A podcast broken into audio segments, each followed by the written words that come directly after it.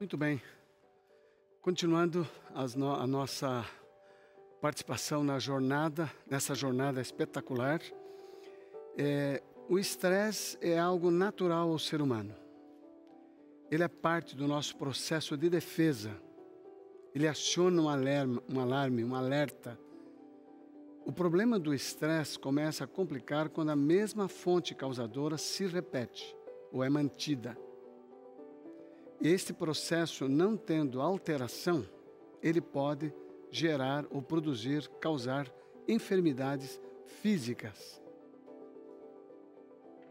A nossa jornada procura, vai procurar ajudá-lo a entender que somente saber que existe o estresse não é muito importante, porque todo mundo já sabe disso.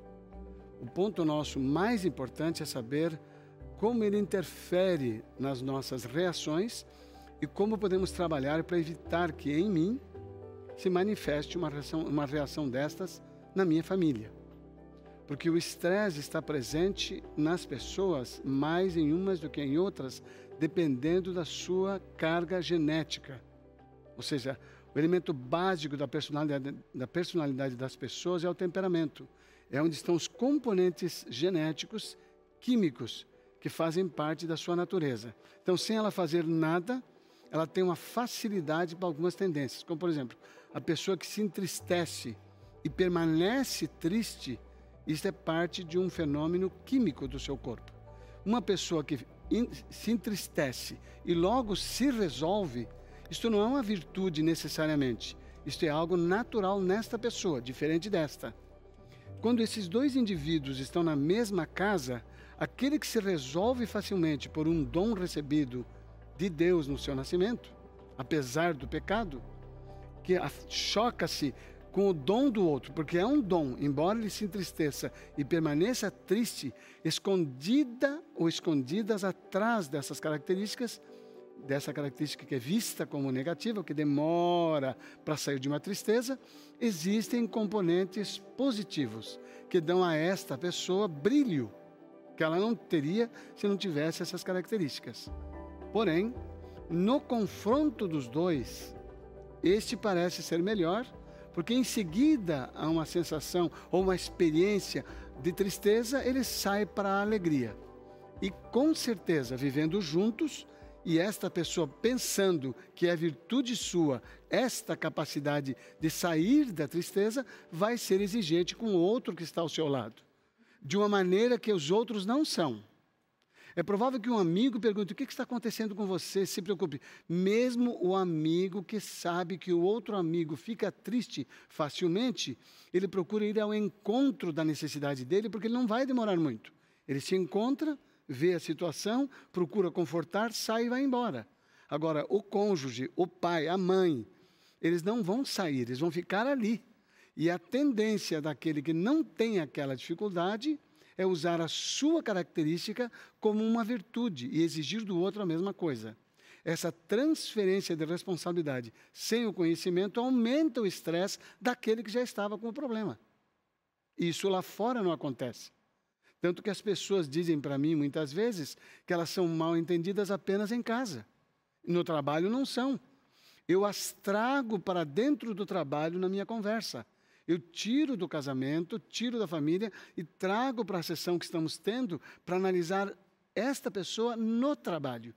Como eu conheço, estou conhecendo as características individuais dela, eu puxo, eu chamo essas características negativas que se manifestam tão acentuadas em casa, eu as trago para o ambiente do trabalho e o coloco em frente a frente com pessoas que são piores do que os, as pessoas da sua família, o cônjuge, os filhos, naquela específica característica. E eu jogo esse indivíduo ao ambiente do trabalho e pergunto: como você resolve lá? Quando ele vai ao trabalho pelo pensamento e analisa, ele fala: eu me esforço. Ah, você se esforça. Hum, interessante. Mas por que, que você não mostra para eles a mesma coisa que acentuadamente você mostra para os da sua casa? Porque eu não posso fazer isso. Ah, você não pode. Por que, que você não pode? E ele então olha para mim como se fosse estivesse espantado. Como assim está me perguntando isso? Lógico que eu não posso. Se eu fizer isso, eu perco o trabalho. Ou então as pessoas não querem trabalhar comigo. O mínimo que vai acontecer é pessoas reclamarem para o chefe de com esse indivíduo eu não trabalho. Então, vamos voltar.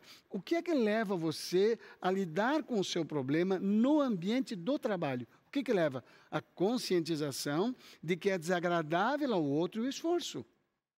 Por que, você não faz isso em casa? Porque você entende que o outro tem a obrigação de te receber, aceitar e ver como você é, sem nenhum esforço. Ele precisa apenas compreender que você é assim. Então, eu vou fazer um pedido para você nesta noite. Nunca olhe para si dizendo sou assim. Sou é uma sentença de morte. É dizer daqui eu não posso sair. E se você disser para si não posso sair, vou te avisar, você não vai sair. Ninguém tira você de onde você está, nem Deus, se você não quiser. Então, muitas orações, intercessões, leitura, sacrifício, não vão fazer mudanças na sua vida naquilo que depende da sua própria ação voluntária. Então, vamos fazer a seguinte, o seguinte acordo. Nas transferências do estresse, na forma de nos aliviarmos do nosso estresse, descarregando-nos da nossa casa, o que é extremamente comum e natural, nós estamos exatamente matando os que poderiam nos salvar. É como se eu estivesse me afogando e uma pessoa viesse me socorrer e eu desse uma pá na cabeça dela para que ela pudesse se afogar também. Morre ela, morro eu. Então, eu, eu transferir, passar, descarregar sobre os da minha casa é matar quem pode me salvar, ou pelo menos pode aliviar a minha situação. A busca da compreensão é uma busca mútua, ela não pode ser de um só. Mas provavelmente em todas as famílias e em todos os casamentos, nós temos pessoas que têm mais facilidade para lidar com a dificuldade de confronto de diferentes. Então vamos fixar o seguinte, bem importante e claro: onde há encontros familiares, só o casal é uma família. O casal e um filho é uma família. O casal e dois filhos é uma família. O casal, três filhos é uma família. Um casal, dois filhos de um ente que necessita morar junto. Uma sogra, um sogro, um pai e uma mãe. Esse grupo é uma família. Então vamos entender o seguinte: esse ajuntamento de pessoas no mesmo lugar é o confronto de diferentes. O confronto de diferentes é natural, é necessário e é muito útil. Sem a confrontação, nós não mudamos, porque nós não precisamos mudar. Eu conheci uma pessoa que se dizia extremamente em vantagem sobre os demais, ela era solteira, e ela disse: Eu não casei, porque eu não quero dar satisfação da minha vida a ninguém. Então, se eu quero levantar cedo, eu levanto. Se eu quiser levantar tarde, eu levanto. Se eu quiser levantar e ficar de pijama o dia inteiro, eu fico. E se eu quiser sair de pijama, eu saio também. E se eu quiser comer depois das duas, eu como depois das duas. Se eu não quiser lavar a louça, eu não lavo a louça. Se eu quiser deixar a cama sem arrumar, eu deixo a cama sem arrumar. Esta pessoa considerava que estas atitudes ou estas ações dela eram vantagens. Onde está o crescimento desta pessoa? Eu perguntei para ela, maravilha. Então você está melhorando a cada dia. Falei, não, não estou melhorando. Eu estou bem. Mas está bem. Você está bem. Está completa. A alimentação natural do seu egoísmo faz bem. Não existe um estudo que coopere com você neste ponto. A confrontação produz o crescimento, a oportunidade do autoconhecimento. Então, ajuntamento, reunião, convivência com pessoas será de diferentes. Não tem dois iguais. Serão diferentes. As diferenças irão produzir divergências. As divergências são necessárias, as divergências são saudáveis. As diferenças ajudam as pessoas a ver o que o outro vê que você não vê. Por exemplo, duas pessoas entram numa sala. Uma vê um quadro fora, da, fora da, do alinhamento, a outra não vê. As duas são, um, no caso, é um casal, vivem juntos. Entraram na sala, o quadro torto, um viu e o outro não viu. Aquele que viu falou: Você viu o quadro torto? Não, não vi. Olha lá. Aonde? Ali. Olha a linha do teto e olha onde ele está. Nossa, é mesmo, está torto. Esta pessoa que não viu, ela não sofreu com o quadro torto. Aquele que viu sofreu. Esse que viu e sofreu, como está na casa dos outros, não lança sobre o outro nenhuma responsabilidade. Mas se fosse na casa dele uma coisa fora do lugar, ele já lançaria sobre o outro, que não percebe isto. Então, em vez disso, a cooperação soluciona parte do estresse. Então, esse que vê as coisas fora do lugar e reclama do outro que não, não ajuda, não põe no lugar, estressa esse que está reclamando do outro. O, o, outro reclamado o tempo todo fala, ele vai chegar. O que será que ele vai achar fora do lugar que eu não estou chegando? Nada. Então, se estressa na expectativa e o outro se estressa na exigência. Ajudou? Não. Nenhum nem outro. Ao passo que aquele que percebe o quadro fora do lugar, se chegasse para o outro e dissesse: Você consegue ver isso? Eu não, consigo. Então, nisto eu vou te ajudar. Eu vou cooperar com você. Eu vou fazer isso, aquilo, aquilo outro. Então, essa disposição de oferecer o que tem, que é um dom, não é uma virtude. Ver quadro torto não é virtude, é um dom. Esse dom torna você responsável para servir os que estão perto de você. Por isso que Jesus disse que você deve amar o outro como ama a si mesmo. Então, por exemplo, se eu considerar que essa característica é um defeito, eu não vou estar satisfeito com ela. Com certeza eu não vou gostar dela. E se eu não vou gostar dela, eu vou lançar sobre alguém a responsabilidade daquilo que me incomoda. A insatisfação de coisas fora do lugar é algo que está dentro de você por causa da sua característica natural. Isso não é um pecado e nem é um problema, desde que você não lance sobre os outros a responsabilidade que você percebe com facilidade. Ao contrário, ofereça isso para ajudar os outros. Quando você oferece, você torna o seu dom uma virtude. Só é virtude quando serve. Se não serve, não é virtude. É possessão, é egoísmo, é roubo. Ele colocou na sua mão, não deu para o outro. Deus colocou, o Criador colocou na sua mão, não deu para o outro.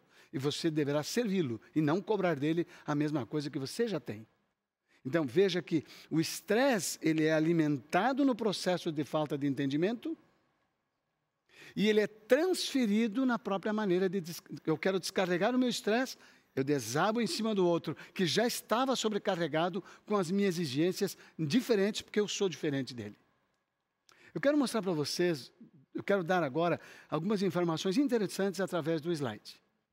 Eu quero informar vocês que num estudo da Organização Mundial da Saúde, feito em 2018 e publicado em 2019, o Brasil, o país do mundo, entre 143 países, o Brasil foi o primeiro lugar em ansiedade na população. É o primeiro país do mundo em ansiedade. Em estresse não é. É a Grécia. Pasmem. E no burnout, que é um fenômeno, que é uma síndrome. Estresse não é doença. Burnout é doença. É, um, é uma síndrome que se manifesta principalmente em ambiente de trabalho. O número um do mundo é o Japão. E o Brasil é o número dois que não é o nosso momento agora. Mas muita gente diz: eu estou estressado no trabalho, por isso eu fico nervoso com a minha esposa. Eu estou estressada no trabalho, por isso eu descarrego no meu marido. Eu estou estressada com as crianças no trabalho da casa, por isso quando ele chega é a hora que eu descarrego tudo sobre ele. Este indivíduo que está fora da sua situação de estresse seria o mais importante para aliviar. Se você descarrega sobre ele e faz disso uma repetição constante, ou seja, se isto virar hábito, o outro já se previne para o hábito. Então ele passa a se defender e o estado de alerta, que é o estresse, que é uma defesa, que é uma coisa boa, já estimula esse indivíduo a entrar com o pé na casa com o pé esquerdo, como a gente fala, já predisposto. Então ele já entra com estresse construído pelo hábito. Ele vê que ela faz isso todo dia, ela vê que ele faz isso todo dia, então ela já vem para o ambiente com aquela expectativa, já julgando o outro e já se protegendo dele, o que é o estresse, que é um alarme. Então, o que seria tratado para diminuir aumenta. Então, o que, que eu faço? Eu, eu estou com um casal específico que a esposa está sobrecarregada em casa com quatro filhos e o marido está sobrecarregado no trabalho, com as exigências do trabalho, a condição financeira e o excesso de exigências dos seus clientes. Agora, essas duas pessoas se encontram no fim do dia. Ela cheia de expectativas que ele vai chegar e vai dividir todas as tarefas com ela: cuidado de crianças, o preparo da mesa para o jantar, enfim, o acabamento das atividades domésticas que não foram concluídas ao longo do dia. Ele está ansioso para chegar, encontrar uma poltrona, um sofá pela frente, esticar as pernas e dar uma, uma esfriada na cabeça, quem sabe vendo um, um, jornal, vendo um joguinho de um esporte, qualquer coisa. Então, esta, os dois estão com sonhos diferentes no mesmo lugar. Então, o que, que acontecia? Ele chegava, ela já descarregava um caminhão em cima dele, porque ela sabia que ele ia sentar nessa tal poltrona. Ele, sabendo que ela ia brigar para ele sentar na poltrona, ele já sentava na poltrona armado para se defender, para justificar a poltrona dele que era quem trabalhou o dia inteiro, quem estava fazendo a provisão e tudo mais. Então, esses dois caíram na minha sala, na minha sala virtual, para trabalharmos essa questão. Interessante, a solução do problema dela não estava com ele. Estava com ela. E a solução do problema dele não estava com ela estava com ele. Quando cada um pôde perceber o que poderia ajudar na situação do outro, o ponto de partida foi: eu admito que a sua dificuldade é diferente da minha, mas é dificuldade. O que para mim, o que você faz, não me incomodaria ou não me estressaria, eu fico imaginando o quanto você fica estressada eu quero eu quero me solidarizar com você. Eu agora passo a entendê-la. E ela disse o seguinte: eu não tenho direito, eu não tenho direito de quando exatamente você entra em casa, eu já colocar sobre você uma carga que eu, pesou sobre mim o dia inteiro, mas que você não sabe. Você teve a sua carga e eu desconsiderei a sua carga, eu desrespeitei o seu estado. E eu tenho que trabalhar isso em mim. E nesse processo de trabalhar em si, independente do que aconteceu na relação dos dois, ela cresceu como pessoa. Ela tem dado testemunhos para mim do quanto ela se sente melhor consigo mesma. O alívio do estresse não depende da chegada dele, mas antes dele já está acontecendo. E ele não é parte do descarregamento deste estresse. Olhem, por favor, essa pesquisa foi feita em 2014. Estresse é uma exaustão física ou emocional, reação natural do organismo a uma situação de perigo ou ameaça. Sofrimento, cansaço, pressão, doença ou trauma. É um mecanismo que coloca a pessoa em estado de alerta, com alterações físicas e emocionais. Está presente? Está presente o estresse? Observe esse quadro. E lembre-se, ele é natural, ele é parte do processo. Estresse não é doença. Mas se as fontes geradoras do estresse forem mantidas continuamente, sem cuidado adequado, poderão vir a causar doenças físicas, emocionais e ou distúrbios psicossociais. Então, estes casos em que a situação está se repetindo, estas pessoas já estão entrando em estado de doenças, é o chamado efeito psico, psicológico sobre o corpo. O corpo está começando a mostrar. Alguém tem problema de estômago, o outro tem dor de cabeça, o outro tem asma, o outro tem. Enfim, as, as manifestações vão ser feitas de acordo com cada organismo, com cada corpo. Então, o que, que precisamos entender nesta, nesta descoberta importante? Se mantidas continuamente. Então, alguém vai se estressar mais com a criança? Vai, mais que o outro. Alguém vai se estressar se a comida não está à mesa na hora certa? Vai, um mais que o outro. Alguém vai se estressar se o grupo familiar que vai entrar no carro atrasa para entrar no carro? Vai, um provavelmente mais que o outro. Alguém vai se estressar por levantar cedo, não gosta de levantar cedo, mas tem que levantar cedo, se estressa com levantar cedo? Vai, vai ter alguém assim. E vai ter um outro que, ao contrário, rende mais de manhã. Tem o night person e o day person. Então, esses dois indivíduos, um vai se, se, se estressar por ver o outro na TV até tarde. E eu não estou defendendo situações aqui, se está certo ou está errado. Não estou defendendo e nem estou acusando. Eu apenas estou mostrando como cada um vai reagir como fonte geradora de estresse.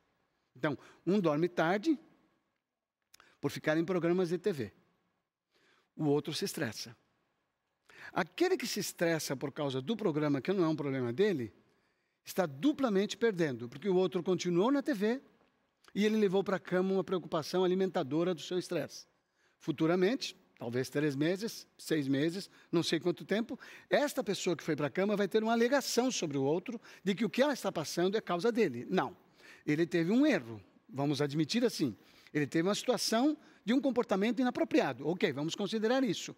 Mas quando ela tomou isto como fonte da sua responsabilidade de ficar repetindo, falando, insistindo, ela alimentou um estresse em si e casou um nele. O que seria uma fonte de lazer para ele, de descanso, virou uma fonte de conflito e de, de, de desconforto e desencontro. O que vai acontecer se não adoecerem, o que vai acontecer fatalmente se não adoecerem é cada um evitar o outro. Você me incomoda. Você é que me incomoda. Lógico. Lógico. E nós não precisamos analisar se está certo ficar até tarde ou não está certo ficar até tarde. Nós estamos com foco no estresse, numa fonte de estresse. Qual que é a fonte do estresse dela? se, se importar que ele fica até tarde. Está errado? Eventualmente é. Eu posso dizer que sim. Depende da hora que esse cara levanta. Sim, a pessoa que dorme depois das 10 está provado. Tem estudos científicos abundantes por aí para provar que quem dorme depois das 10 começa a ter prejuízo de qualidade do sono. Mesmo que durma 9 horas, mesmo que durma 10 horas. Quem passa das 11 entra num processo cada vez pior. Meia-noite, então, nem, nem se fala. Ok, mas nosso foco não é este. Esta pessoa, bom, pelo menos eu posso dizer isso, esta pessoa que está adoecendo fisicamente por um mau hábito de deitar e descansar, ele está adoecendo, provavelmente vai adoecer, vai aparecer em algum lugar do corpo dele. Com certeza vai. No mínimo, envelhecimento precoce dos seus neurônios. Vai, vai perdendo, porque ele está gastando fora do, do, do necessário e da maneira útil. O corpo despende mais. Ok. Mas vamos deixar isso de lado? Esse é o prejuízo dele. Mas ele está na frente da TV. De uma coisa que ele gosta. Ele está curtindo. A última coisa que esse cara está é estressado. Pelo menos o nosso foco aqui agora é o estresse. Eu não estou focalizando se o problema dele é grave ou não. Estou focalizando a relação em si. O alimentador do estresse. Porque se ela for continuar, mantida continuamente, sem cuidado adequado, qual que é o cuidado adequado? O primeiro deles é o que você mesmo faz. Isso que eu estou dizendo aqui agora. O segundo dele é a busca de um profissional. Tem vezes que a dificuldade que eu tenho com o meu cônjuge não se resolve apenas com um diálogo. E é bom que haja o diálogo. É bom que depois de, um, de, um, de uma jornada como vocês vão ter nesse final de semana, como nós estamos tendo nesse final de semana, um casal eventualmente conversa entre si. Fala, olha, veja bem, eu vou parar de pegar no seu pé, eu entendi, eu tenho sido a fonte do seu estresse, mas eu não consigo lidar com isso sozinha. Vamos procurar ajuda? Eu não consigo lidar com isso sozinho. Vamos procurar ajuda de um profissional? Aí vamos procurar um terapeuta que nos ajude, terapeuta de família, psicólogo, ou até o próprio psiquiatra, que é um médico amigo. Vamos, vamos a trabalhar com essa pessoa? Vamos buscar ajuda? Vamos buscar alguém, um conselheiro, um terapeuta que nos ajude a perceber o que não percebemos? Porque eu agora entendi, eu só não sei como fazer. Esse é um exemplo. A não ser que tenha cuidado adequado. Qual que é o outro cuidado adequado? Parar de pegar no pé do outro que não tira o estresse seu, aumenta o dele e o seu também. Então, esta pessoa que foi dormir, fazendo isso, dormiu mal. E não mudou a situação do outro, nem da TV. Mas se ela tivesse dito, eu fiz a minha parte, não consigo, deixa eu deixá-lo onde está, que pelo menos um elemento eu elimino de nós dois. Não teremos estresse, nem eu nem ele. Eu vou respeitar a escolha dele, ainda que prejudicial. Porque veja bem, ninguém muda alguém. Vou repetir: ninguém muda alguém. Somente a própria pessoa tem o poder de fazer isso. Outra pessoa não pode. Eu posso fazer em mim. A Yara não pode, a minha esposa. Ela não pode. Ela pode me dizer, ó, estou preocupado com você. Ok, muito obrigado. Dali para frente, o que, ela faz? Descansa da sua preocupação. E se eu morrer antes? Bom, faz o sepultamento mais cedo. Mas ela não pode mudar o que eu não quero mudar. Mas se ela insistir, eu vou adoecer e ela também. Não com o problema que eu tenho, mas com a maneira estressante que um alimenta no outro. Então, esta é uma solução que pode se ter. Olhem, avançando na nossa reflexão, olhem só isso aqui. Uma pesquisa em 2014 com adultos de 18 a 75 anos mostrou alto índice de estresse nessa faixa. Nessa faixa etária, 18 a 75 anos. 34 ponto, isso no Brasil, 34,26 mostraram níveis extremos de estresse. Qual é o nível de estresse? De 0 a 10. 10 é o máximo. Olha, 34,26 no Brasil mostraram níveis extremos de estresse.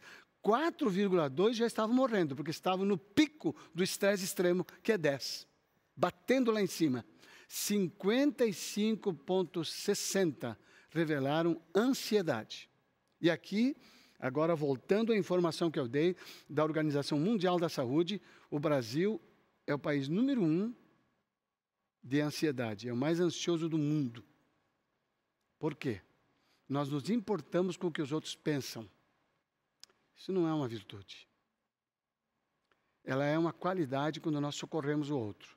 Mas quando eu, quando eu fico, ah, eu vou para a rua, o que, que vão achar de mim com esse óculos? O que, que vão achar de mim com essa calça? O que, que vão achar de mim com essa, com essa blusa? O meu cabelo, não sei de que jeito. Essas preocupações que a mídia empurra sobre nós, porque a mídia oficial tanto na venda de produtos que fazem propagandas com pessoas belas, com o cabelo que faz assim, esvoaçante. Eu fui procurar um shampoo que era dava volume, não aumentou nada o meu cabelo. Então imagina se eu estou esperando isso, eu estava lascado, porque bom, comprei um shampoo, meu cabelo ficou do mesmo tamanho. Eu queria volume, não deu volume.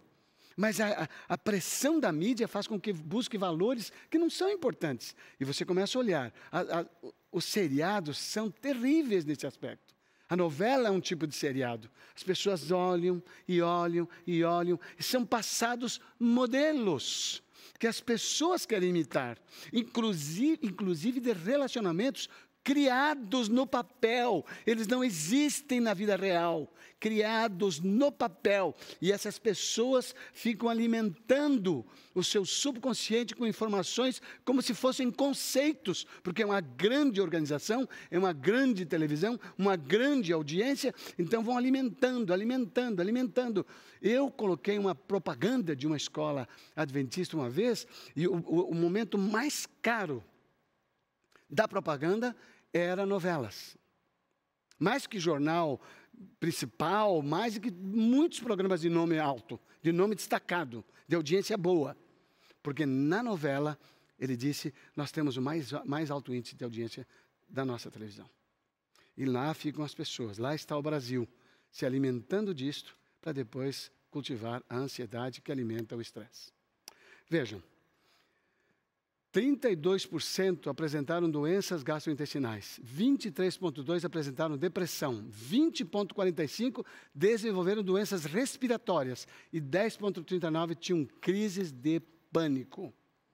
Agora veja quais são as causas, e isso é importante para nós concluirmos. Quais são principais, os principais causadores do estresse? Em primeiro lugar, relacionamento familiar e amoroso. É ali é o mais importante lugar. Segundo, dificuldades financeiras. Terceiro, sobrecarga de trabalho. Muitas horas ou muita exigência de resultados. A fonte dessa pesquisa é o Instituto de Psicologia e de Controle do Estresse, IPCS. Eu quero deixar com vocês uma reflexão interessante.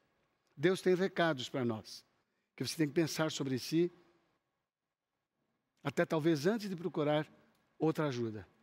E depois pode procurar ajuda. Olhem só.